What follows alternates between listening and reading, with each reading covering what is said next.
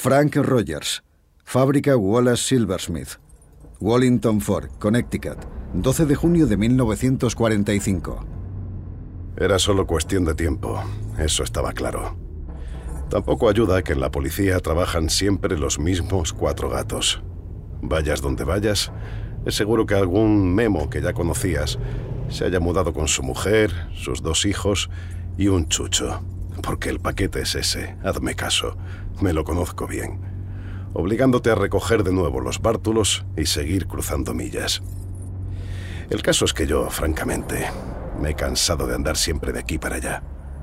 Llega un momento en el que la idea de una cama fija y tres platos calientes al día no está nada mal, aunque sea entre barrotes.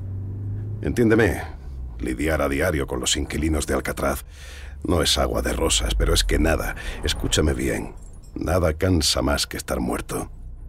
Y yo llevo muerto diez años. Increíble, ¿verdad? Aquel día no sé ni cómo llegué hasta esas rocas.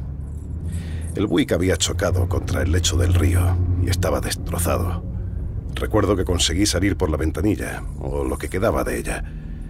Creo que una pieza del auto me golpeó en la cabeza cuando me di impulso para llegar a la superficie. Luego ya no sé más.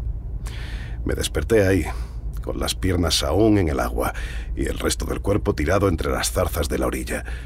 Abrí los ojos un momento y luego los volví a cerrar. Estaba seguro de que iba a morirme ahí mismo. No podía sentir los brazos del frío. Solo notaba el pecho encharcado, silbando y presionando, como si el mismo diablo me hubiera estrujado. Pensé, Joe, maldita sea, al final te vas así, de la manera más tonta. ¿Y sabes qué? Me salvó un corzo. Sí, como lo oyes, un corzo. De pronto sentí algo caliente y húmedo en la cara y abrí los ojos otra vez. El animal me estaba lamiendo la frente. Toda mi vida cazando esos condenados con mi padre y con mi hermano, y al final ya ves tú, me salvó uno de ellos. Fue ahí que me dije, Joe, esta es tu oportunidad. Puedes hacer lo que quieras, ir donde quieras. Aún mejor, puedes ser quien quieras. Calcula que entonces ya llevaba más de 12 años siendo el perro faldero de Capone. Al principio estuvo bien. Chicago era nuestra, ¿sabes? Alcohol, cigarros, muñecas fáciles a disposición. Solo había que seguir órdenes y podías acabar consiguiendo lo que quisieras. Y es que Al tenía muchos defectos, desde luego, pero era un tipo generoso. A mí por lo menos me trató siempre de diez. Y formar parte de su equipo era como estar entre los reales. Tú decías, vengo con Capone. Y zas, las puertas se abrían y el dinero aparecía. Pero es que es así. Uno al final se cansa de no poder tomar decisiones. Sientes que la vida no es tuya, que son muchas horas siendo lo que no quieres ser. Por aquel entonces me había tocado cuidar del sobrino de Al. Un chiquillo un poco estúpido, todo hay que decirlo. Era el hijo de su hermana, pero por sus venas, sangre capone, poca. Lo habían mandado a estudiar en la Wesleyan, porque ya sabes, si algo necesitaba siempre Al, eran abogados. A mí me encontraron un puesto de fontanero allí y lo único que tenía que hacer era no perderlo de vista. Aquello era un aburrimiento. El papanatas este no salía de su cuarto y yo pasaba el día arreglando desagües obturados por los rizos de niñatas como la que me metió en este jaleo. Acabé liándome con una, claro. ¿Y qué iba a hacer? Se llamaba... Hayley, me parece. Ah, no, no, no, espera, Helen, Helen. Se llamaba Helen. Yo la había fichado enseguida. Era más vulgar que el resto y sabía que los señoritos de allí no le harían caso. Y así fue. Dos carantoñas y me la metí en el bote.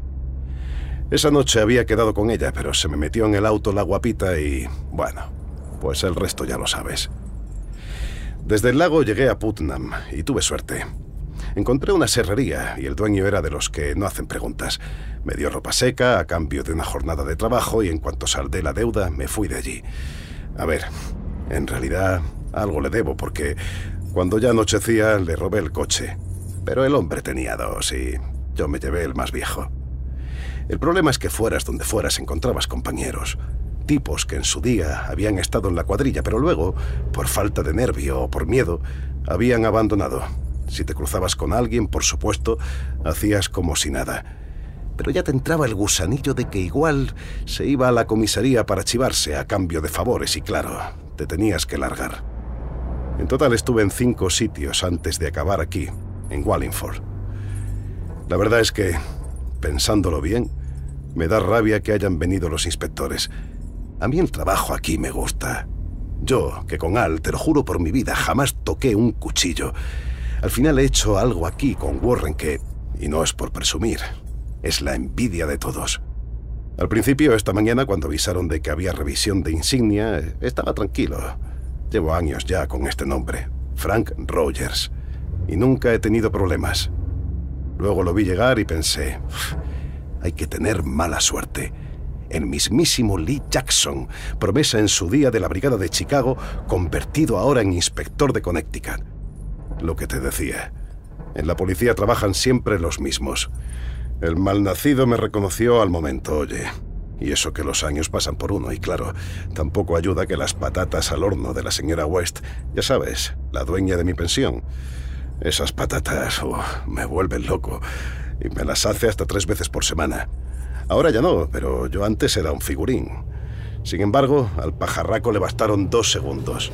Vaya, vaya, vaya. pero ¿quién tenemos aquí? Al parecer, los malos también resucitan. Ah, me revuelve el estómago el tipo este.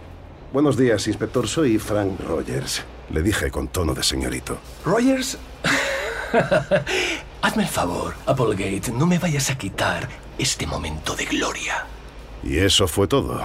Me pidió la insignia, anotó mi nombre en ella, no quiso tachar el que yo había puesto. Oh, pero qué caligrafía de médico te gastas, Applegate. Da pena estropearlo. Voy a ponerte el nombre de Marco en la foto, así, alrededor. Qué idiota. Luego ya lo de siempre, llamada a la patrulla, esposas, lectura de derechos y al coche con un... Oh, una pena que Al no pueda enterarse de que estás vivo y coleando. ¿eh? Pues es una pena, sí. A mí que me maten, ya te lo digo. Eso de estar en una cama, de no saber casi quién eres. ¿Qué vida es esa? Con lo que Al era. Me consta que en Alcatraz todavía se canta Madonna Mía. Últimamente pasa siempre por la radio. ¿Quién sabe? A lo mejor acabo allí y puedo cantarla yo también. La letra me la sé. Madonna mia, you are the bloom of the roses, you are the charm that reposes in the heart of a sun. Madonna mia, with your true love to guide me, let whatever betide me, I will.